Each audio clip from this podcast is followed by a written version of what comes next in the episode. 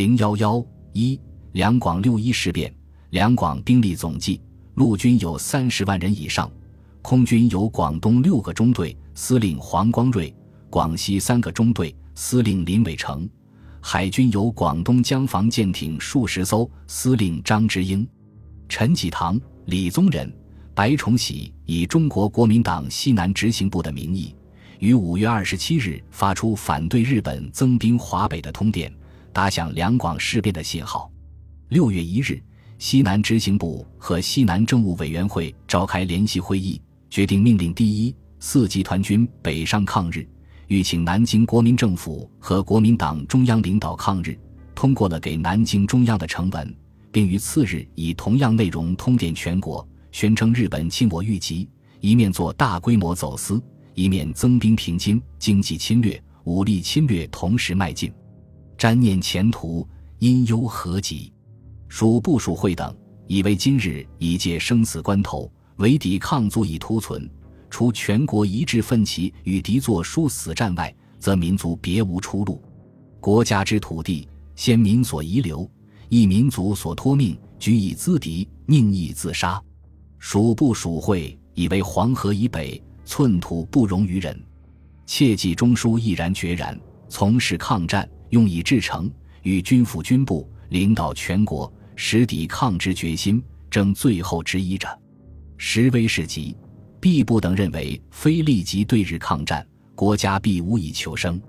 其一致主张，即行督促中枢，领导全国从事抗日。同时，派出代表吩咐山东、山西、陕西、四川、云南、贵州等省联络。欢迎全国要求抗日反蒋的党派、团体及有关人士南下，共商抗日反蒋大计。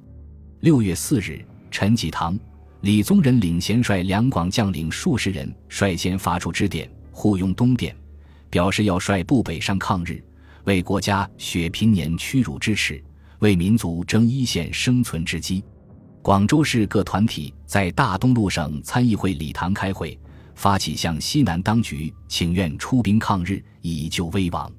同日，陈济棠对广州《民国日报》记者发表谈话，为：“今日我民族已届生死关头，非抗日必无出路。”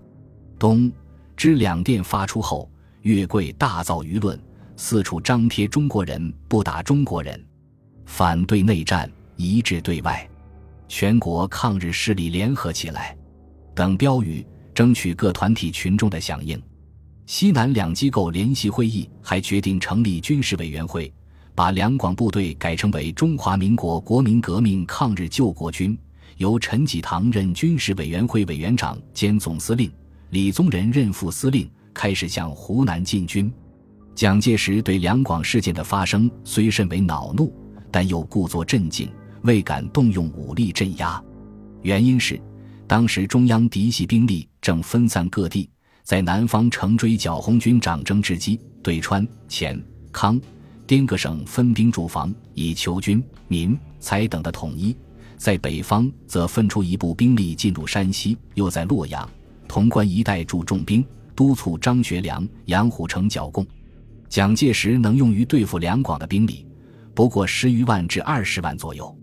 蒋元拟集中力量催逼张。杨剿灭经过长征到达陕北的工农红军，但两广事变使他不得不先着手解决两广问题。在军事上，即令援助贵州的薛岳部开往桂北边境，援助福建的蒋鼎文移防粤东边境，令钓竿力初步集结衡阳、陈诚、卫立煌等部集中湘赣边境，准备进攻两广，将空军集中于赣湘两省基地，以一部分海军集中厦门。海空协同陆军作战。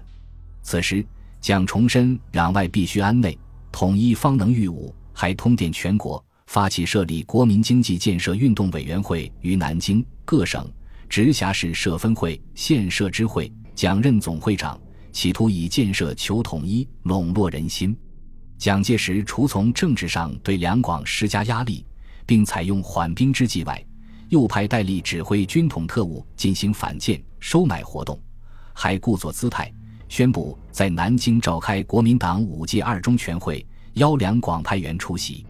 六月七日，蒋志电陈济棠指出：今日救亡图存，必以整个国力，取一致之步骤。若异于独标皆于先，则整个国家之尊严，即已失于国际之间。劝告两广不应同南京中央政府对立，如有大计，可派代表进京相商。次日又称，相信两广绝不会脱离中央，单独对外，亦绝不会借外交之名做内战之口实。九日，蒋电陈济棠称，中央秉承五权大会关于外交的报告之决议，以努力和平与不惜牺牲的方针遵循不渝。朱同志关怀迫切，尤具同情，自应于最近期内召开全体直监会议，于一贯方针之下，尽为步骤缓急之谋，希望所属部队勿以轻率之自由行动，致误救亡大计。蒋在暗中却紧急调集两个军兵力，抢先控制了衡阳，监视两广军事行动。同日，南京国民党中央复电西南两机构。令其转至两广部队不得自由行动。十日，蒋在电陈济棠谓：“我全国军人听命党国，万不宜自由行动，务悉延迟月所有北进部队即日停止行进，迅速归附原防，以扫除摇着与不安。”同时指出，倘两广继续行动，即为地方将力抗命。蒋力图先行安抚，防止事态扩大。十一日，陈济棠。李宗仁、白崇禧复电蒋介石，申明西南当局无对中央做兵谏行动，只要求由中央出面正式领导抗日，并请中央指定北上路线、集中地点与供应军资军火接济。同日，西南执行部发出真电，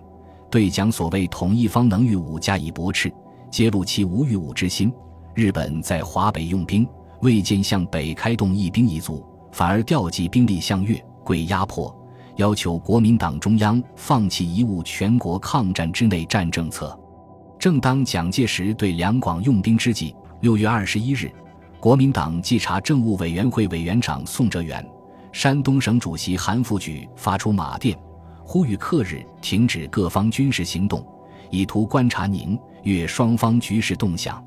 六月二十三日，蒋介石在复宋韩的耿电中。表示两广问题将交由国民党五届二中全会解决，并称中央绝无丝毫轻启内战之意，意在争取宋韩的支持，使他们不与两广采取一致行动。